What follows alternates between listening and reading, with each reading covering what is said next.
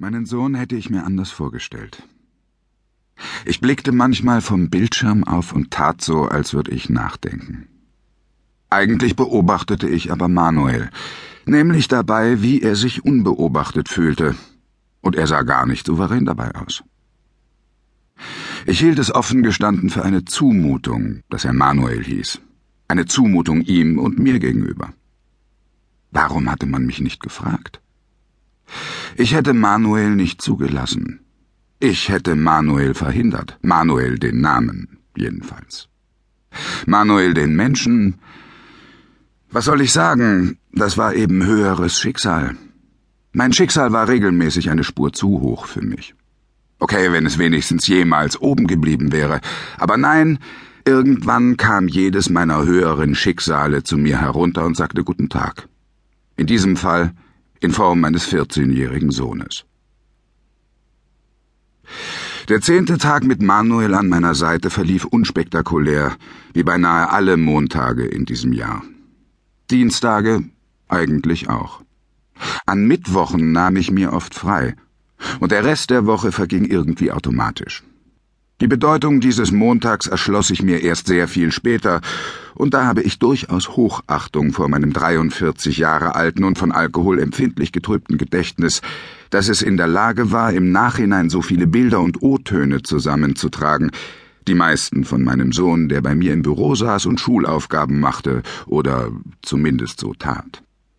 Und? Kommst du zurecht? fragte ich. Warum soll ich nicht zurechtkommen? Vielleicht waren alle 14-Jährigen Vollpubertären mit Graswuchs über der Oberlippe und einer Stimmlage zwischen unsachgemäß bedienter Violine und vergammeltem Bass so abweisend, keine Ahnung, mich nervte es jedenfalls.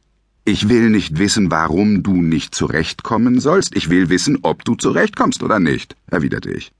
Wer hat behauptet, dass du wissen willst, warum ich nicht zurechtkommen soll? fragte er. Er fragte es deshalb, weil er wusste, dass ich mich auf so eine stumpfsinnige Diskussion sicher nicht einlassen würde und dass unser Dialog damit beendet war. Eines der Probleme in meiner noch ziemlich neuen Beziehung zu meinem Sohn war nämlich, dass mich Manuel nicht ausstehen konnte. Das erklärte auch all die trüben, leeren und über der Gähngrenze gelangweilten Blicke, mit denen er mich nun schon die zweite Woche bedachte. Sie spiegelten nur wieder, was er sah. Mich. Hätte er gewusst, dass ich sein Vater war, hätte er mich zwar wahrscheinlich auch nicht gemocht, aber er wäre vielleicht gnädiger zu mir gewesen. Nein, er wusste es nicht. Und ich wusste es offen gestanden auch erst seit wenigen Wochen. Alice Im Frühsommer hatte mich Alice angerufen und bedauert, dass wir überhaupt keinen Kontakt mehr hatten ob wir uns nicht wieder mal treffen wollten, sie hätte jede Menge Neuigkeiten. Mit Alice hatte ich eigentlich nicht mehr gerechnet. Mit Tanja, mit Kathi, mit Brigitte, vielleicht mit Corinna, ja eventuell sogar mit Sonja, aber nicht mit Alice. Ich hätte auch niemals gedacht, dass es ihr noch in diesem Leben leid tun könnte, keinen Kontakt mehr zu mir zu haben, nach ihrem damaligen Abgang. Aber so konnte man sich in den Menschen täuschen, in den Frauen sowieso, da war ich gewissermaßen ein Naturtalent. Ja, sicher treffen wir uns gerne. Wo? fragte ich. Am besten bei mir, sagte sie. Am besten bei mir. Diese Worte übten eine ziemliche Faszination auf mich aus. Und wenn Männer es schaffen, hier nicht in eine ganz bestimmte Richtung zu denken, noch dazu im Frühsommer, in dem sie überdies gerade ungebunden sind, dann herzlichen Glückwunsch. Ich schaffte es jedenfalls nicht.